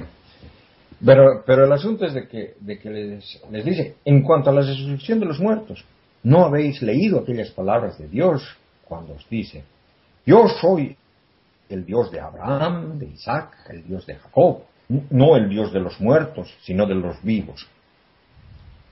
Y ahí, ahí viene un, un asunto de lógica, ¿no? Porque está diciendo que es el Dios de Abraham, Isaac, Jacob, y no, y no que fue, que fue el Dios de ellos, ¿no? Está hablando en presente, o sea, está diciendo más o menos que están vivos, ¿no? Eso podría significar que ellos están en el cielo, ¿no? No demuestra en realidad nada acerca de la resurrección. Pero ¿por qué Jesús tiene que hacer ese tipo de maniobras? Hubiera sido mucho más fácil citar a Daniel o a Isaías, que tienen claras menciones sobre la resurrección. Y es, y es eso, ¿no? De que precisamente estos libros no eran aceptados por los saduceos, ¿no? Para estos esos libros eran apócrifos. O sea que sí tenían creencias religiosas, pero eran tradicionalistas. Desde no aceptaban nuevas doctrinas que habían sido introducidas recientemente. Por ejemplo, aumentar más libros a la Biblia. Ellos se quedaron con los, en los viejos tiempos donde la única Biblia era el Pentateuco, los cinco primeros libros. O sea, eran antimodernistas. Refutaban la doctrina de la resurrección, los ángeles, y, todo, todo aquello porque era doctrina nueva, porque se decía, y, decían, ¿no? no sé de dónde sacan esas cosas. Pero sí, desde luego que sabían de dónde venían esas ideas, lo cual nos lleva al otro grupo, ¿no? Y ese otro grupo son los fariseos. Y bueno, aquí la palabra fariseo, y esto está tomado de, un libro, mm, es lo que dice William Manson en su libro Jesus the Messiah, ¿no? Dice, no, la palabra fariseo es otra manera de decir persa. En realidad, el idioma hablado en Persia hoy en día, es decir, en Irán, se llama farsi. Sí, sí. La pregunta es, ¿por qué llamar a un grupo de judíos persas? ¿No? Y en el, el, contexto era de que un grupo de sacerdotes, trabajadores del templo, fue llevado al exilio a Babilonia, ¿no? De, eh, de eso se habla bastante en el Antiguo Testamento. Y ellos encontraron allí el zoroastrismo. Más tarde Babilonia fue tomada militarmente ya por los persas y fueron ya los persas los que se tornaron a los judíos a Judea. Y es allí cuando se construyeron el templo, ¿no? Con la ayuda de los persas. Bueno, estos regresaron con un montón de nuevas ideas tomadas directamente del zoroastrismo. Esto ya lo mencioné en postes anteriores. ¿verdad? Algunos rabinos, por ejemplo, llegaron a identificar a Zaratrusta con el profeta Baruch, que es mencionado en Isaías. Algo que es bastante común en el judaísmo, ¿no? cuando les gusta una idea de otra cultura, simplemente la adoptan, pero dicen que en realidad es de ellos. Es una manera elegante de decir, no, en realidad, en realidad este Zaratrusta era un judío, ¿no? Lo mismo, lo mismo hizo el filósofo judío Filón de Alejandría, ¿no? Dice que Platón derivó su filosofía haciendo una lectura alegórica del Pentateuco. sí, no, yo decía, este filósofo era también historiador y es uno de los historiadores contemporáneos a Jesús, es decir, anterior a Josefo, ¿no? Y como es de esperarse, no menciona para nada al Jesús histórico. Pero lo que es interesante es que sí menciona a un Jesús espiritual. Ese será un tema de un podcast en, del futuro. Yo aquí, con esto que comentas, es, siempre me, hace mucha gracia cuando hablan de la doctrina inmutable de la Iglesia, cuando si repasas un poquito la, historia, la han cambiado cada vez que ha resultado interesante para sus intereses. Sí, ¿no? es lo que dice aquí, esto no, esto no es lo nuestro. Y llega el otro y cuando ya ven que sí que empieza a tener seguidores, dicen, no, no, si es que siempre ha sido, siempre. Tenemos el mismo caso. Bueno, los fariseos trajeron entonces de Babilonia nuevas creencias, ¿no? un montón de nuevas creencias. La creencia del Mesías. eran los zoroastristas que esperaban al benefactor, que tendría que ser descendiente de Zaratrusta, que, que iba a venir a juzgar a los hombres en el fin de los días y condenar a los malvados. ¿no? Eh, los fariseos eh, convirtieron a Satanás en una entidad maligna, combinándolo con el Ágrema, ¿no? De eso ya les hablamos en el podcast pasado también, ¿no? La idea de la resurrección de los muertos también viene del zoroastrismo. Bueno, los egipcios tenían una resurrección, pero que no era terrenal, sino en el más allá, en el mundo espiritual, en el mundo después de la, de la muerte. Y la angelología, ¿no? hay mensajeros de Dios en la Biblia, ¿no? Que a veces aparecen en el Antiguo Testamento, ¿no? Pero eh, la idea esta de que hay legiones de ángeles, siete arcángeles, jerarquías angelicales y todo eso viene directamente del zoroastrismo.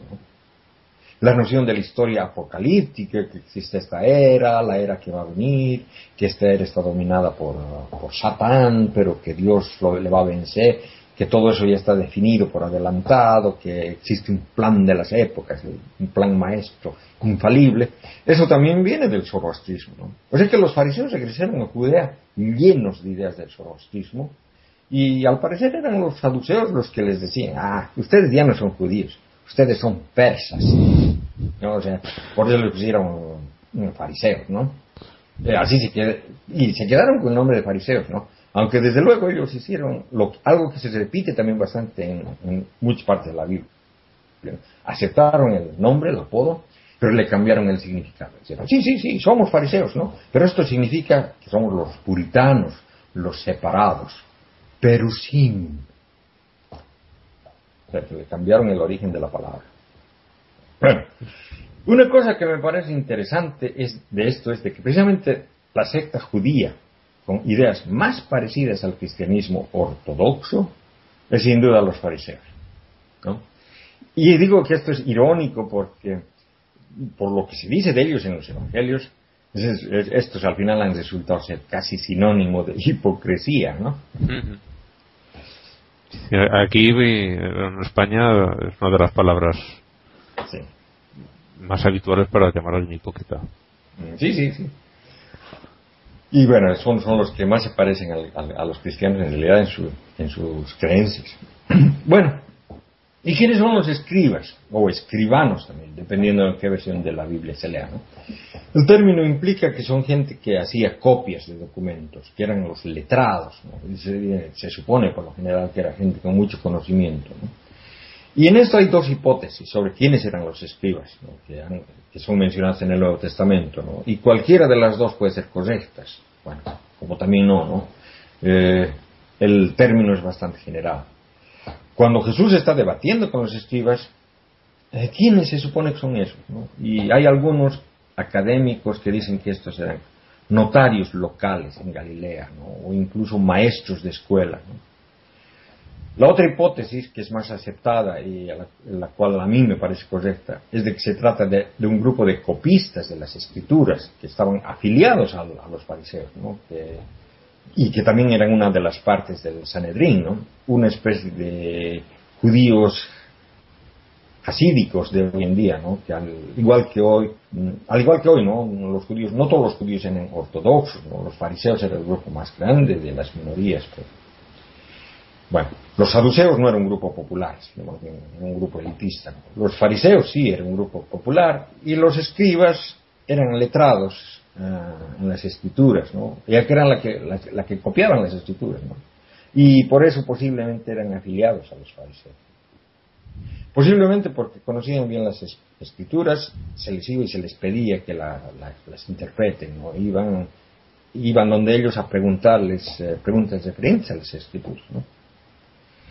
Y una de las razones porque, por la que algunos académicos dicen no, que los escribas bíblicos eran notarios locales, maestros de escuelas, ¿sí? es para arreglar el anacronismo, ¿no? porque ni fariseos ni escribas podrían haber estado en Galilea durante la vida de Jesús. Uh -huh. Estos vivían en Jerusalén, tenían que estar cerca del templo. ¿no? Recién los dispersaron luego la caída de Jerusalén y la destrucción del templo del 70. ¿no? Y bueno, o sea, que eso es lo que había pensado contarles hoy. En, el, en, los próximos programas voy a hablar de, de, los celotes, los esenios, los mandeístas, que son otros, otros grupos que también aparecen brillantemente en el Nuevo Testamento. No permitas que nadie que ha escuchado se vaya a ir sin Cristo de aquí en esta noche. Bueno, el, en la sección de mitología de esta semana pensaba continuar con esta miniserie que empezamos la semana pasada en el único e irrepetible ordenado podcast. ¿no? Bueno, esta serie habla de, de las sectas judías a principios de la era común, contemporáneas al cristianismo primitivo, ¿no? y que posiblemente hayan influido bastante en el desarrollo de tanto los, los cristianismos, los islams y hasta los mismos judaísmos, tal como los conocemos hoy en día. La semana pasada hablamos de los fariseos, que como vimos fueron los más influyentes, y de los tradicionalistas saduceos y eh, alguna, alguna más, ¿no? Habían muchas más uh, sectas. ¿no? Una de ellas que no está mencionada por su nombre en el Nuevo Testamento, pero parece influir prominentemente en el fondo, detrás del escenario, es la secta de los celotes. Bueno, Dependiendo cómo se interpreten algunos pasajes del Nuevo Testamento, se podría decir que fueron mencionados en la Biblia. Leeré algún pasaje que se refiere al fundador de esta secta. Es el combatiente de la libertad, Judas de Galilea. Es mencionado directamente en los Hechos de los Apóstoles e indirectamente en el Evangelio de Lucas. Veremos en el texto de Lucas. Es un pasaje navideño bastante famoso. Lucas 2, versos 1 y 2. Cada vez, cada vez que, que dices Lucas me acuerdo de los personajes que tenía en Chespirito y, y Girafales. Ah. Eh, que decían Lucas, nadie que hace nomás de papa. Bueno, dice, dice Lucas. Sucedió en aquellos días que salió un edicto de César Augusto ordenando que se empadronase todo el mundo.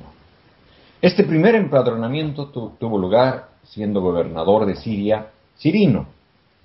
Bueno, y lo que, lo que pasó es de que antes de que, que Cirino, el procurador romano, se haga cargo, el reino estaba a cargo de la casa de Herodes, ¿no? y antes de eso de los reyes asmoneanos, descendientes directos de los macabeanos. Bueno, en el tiempo de Herodes, el reino de Judea se convirtió en estado cliente, ¿no? una especie de estado asociado del imperio romano. Pero ellos no, no pagaban impuestos, ya que eran una provincia romana. No eran una provincia romana directa. Pero después de la muerte de Herodes el Grande, se convirtieron en provincia romana, ¿no? Y Cirinio, como gobernador de la provincia, organizó la cobra de los impuestos. Y esto no les gustó. Un montón de judíos nacionalistas y religiosamente celosos que decían, oye, oye, oye, esto es, no solamente es un agravio, que además de no tener un gobierno propio, es además un insulto porque tener que pagar impuestos a paganos es dar al César lo que le corresponde a Dios.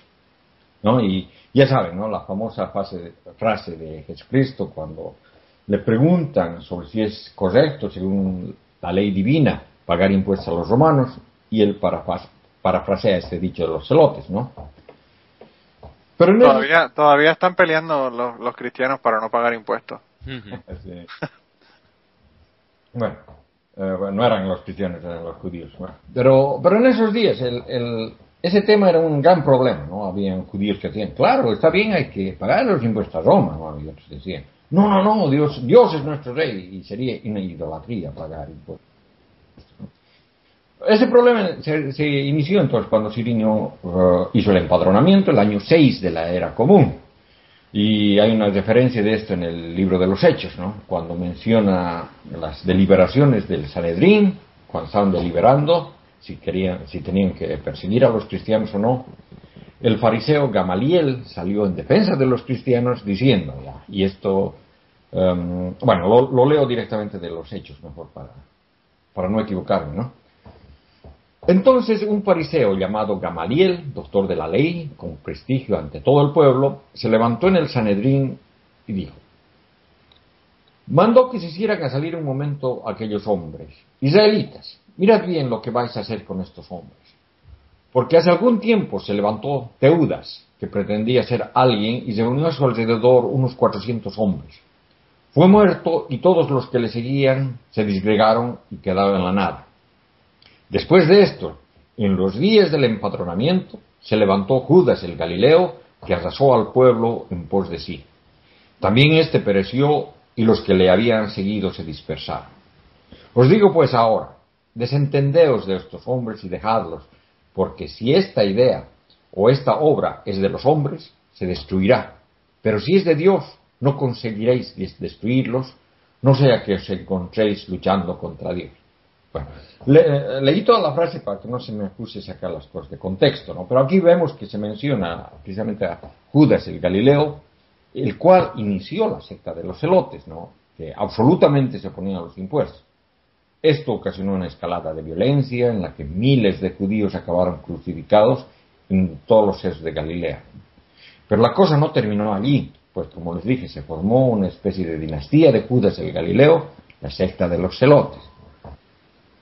Y esto crearon varios incidentes a través de la historia. En la época de los evangelios esta secta estaba bien establecida. Sus celos religiosos les llevó a ejercer violencia política. Y una de sus tácticas era la de asesinar soldados romanos y soldados hero- herodianos también, ¿no? tenían la orden, una orden, diré, de asesinos llamados sicarios, que estos llevaban una daga o corta oculta en su cintura y se aprovechaban cuando se reunía mucha gente y acuchillaban a su víctima y luego se ponían a dar gritos de espanto con el resto de la multitud, ¿no? Para disimular. Y luego se escabullían entre la gente. Y fueron ellos, ¿no? Los que ocasionaron la guerra con Roma en los 60, ¿no? Y se menciona en las antigüedades de Josefo que una de las prioridades de Albinus, el, procurador romano, era precisamente exterminar este grupo. Entre sus víctimas ¿sí? estuvo incluso Jonathan, el sumo sacerdote del templo. ¿no? Bueno, pero además de Judas el Galileo, es, es esta secta la mencionada en el Nuevo Testamento. Bueno, en realidad puede que sí, puesto que hay una hipótesis bastante buena. Bueno, una- es una hipótesis que yo personalmente no, creo, pero eh, pienso que es bastante buena, ¿no? Que dice que si existió el Jesús histórico, entonces sería uno de esos tipos, ¿no? Esta hipóte- hipótesis, desde luego, tratan de sacar apoyo en el Nuevo Testamento, ¿no? Y, por ejemplo, podemos ver a los discípulos de Jesús, uno de ellos, Judas Iscariote. Muchos están convencidos que Iscariote es una pequeña mutilación de Judas el Sicarius, o sea, Judas el hombre de la daga. El- que Judas era un celote asesino. Pero, ¿qué hacía Judas, el hombre de la daga, en un grupo de personas con Jesús? A no ser de que estos también eran de la misma convicción. Y pensándolo bien, Pedro es mencionado en un punto en el Evangelio de Juan como Simón Bar Jonas, que parece significar Simón el hijo de Jonás, ¿no? Pero este uso patronímico no es eh, demostrado. O sea, parece que estuvieran tratando de confundir el significado del nombre, como en muchas historias del Génesis, cuando el origen de los nombres son cambiados para parecer más ortodoxos. ¿no? Y se muestra que había una, una palabra judía prestada del acadio, ¿no? que es bajona, eh, seguramente mal pronunciada por Kierkegaard también, ¿no? pero que significa algo parecido a tesorista. Bueno, en la lista de apóstoles presentada en Lucas, eh, y ahí viene de nuevo el Chapulín, o ¿cómo era? el- Sí, el Chapulín.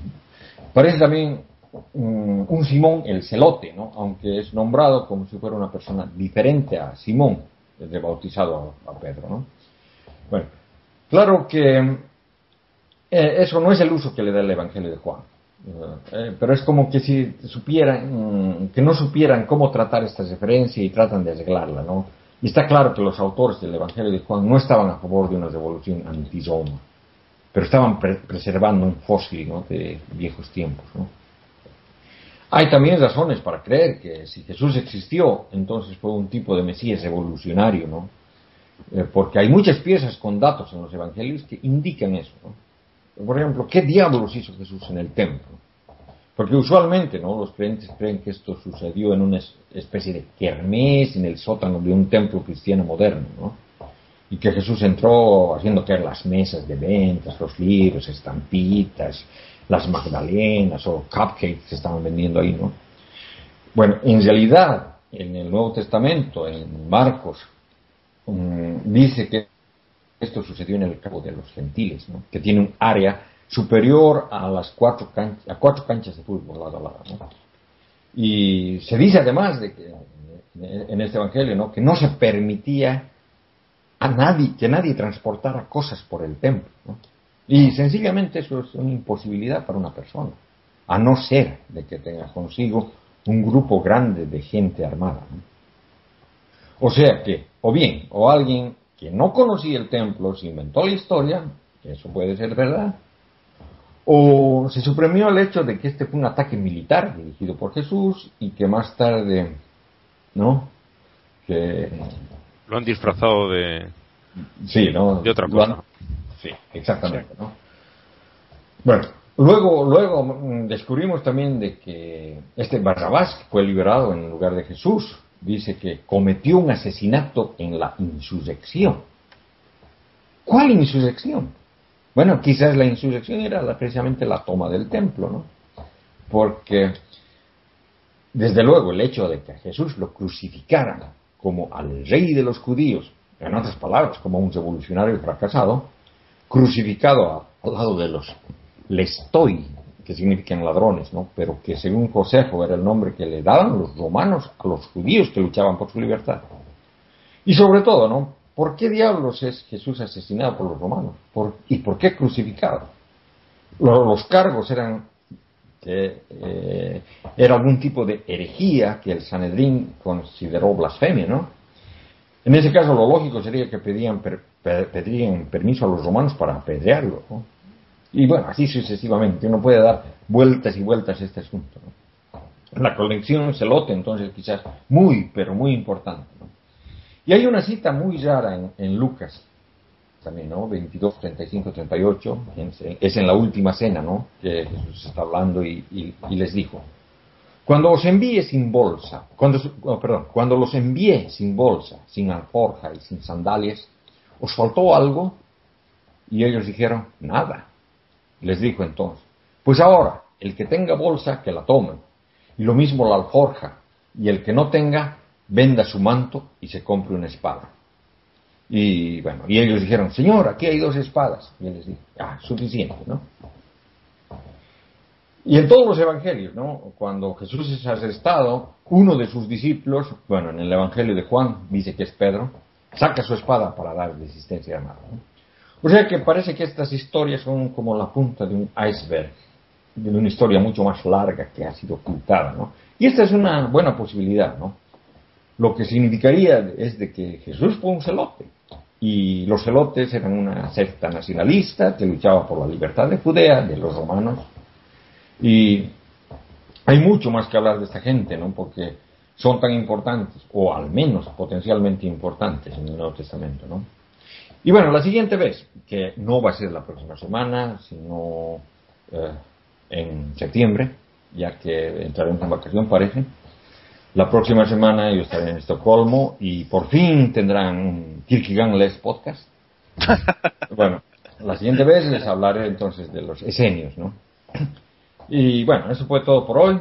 Eh, gran parte de este material eh, ha sido tomado del libro Zealots, The Life and the Times of Jesus of Nazareth, de Reza Aslan, que andaba de moda hace pocos meses y que se puede comprar del Amazon, desde luego usando el enlace de la página de Ateorizar, ¿no? No lo permita que tú eres Dios de amor, de misericordia.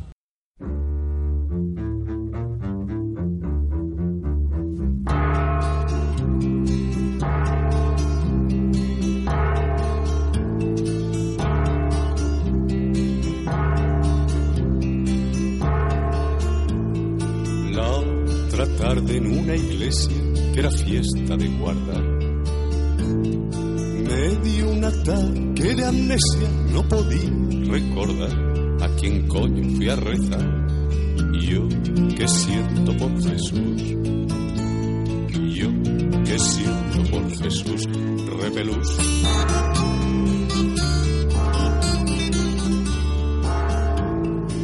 Imaginad mi problema, cualquier otro sin.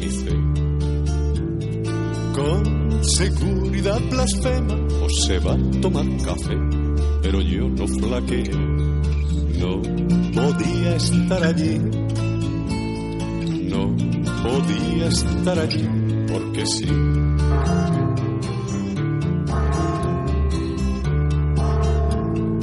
He perdido la memoria, le expliqué a un santo varón Eche una jaculatoria o una salve a mi intención. Tengo un lío del copón. No comprendo, ay de mí. No comprendo, ay de mí. ¿Qué hago aquí?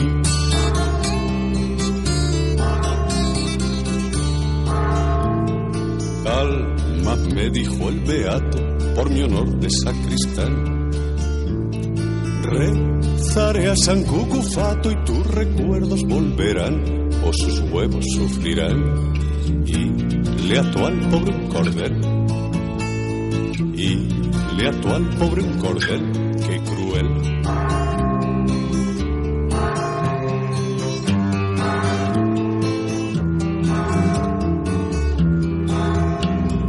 Recuperé por entero, gracias a su intercesión La memoria y un mechero que no entraba en la oración, eso sí que es devoción. Le quedaba además, le quedaba además mucho gas.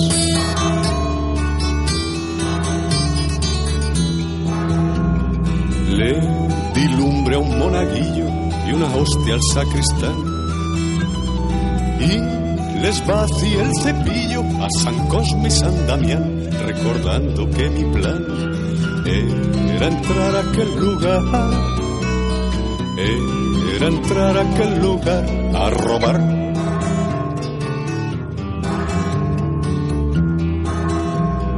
Tú que nunca vas al templo, tú que estás en el error.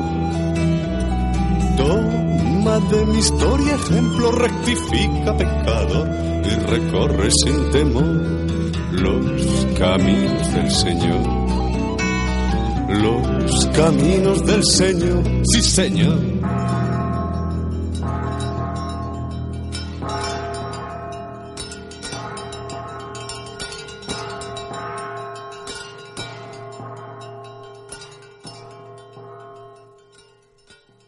Un abrazo de despedida a Javier y gracias por todas las cosas que nos dejó.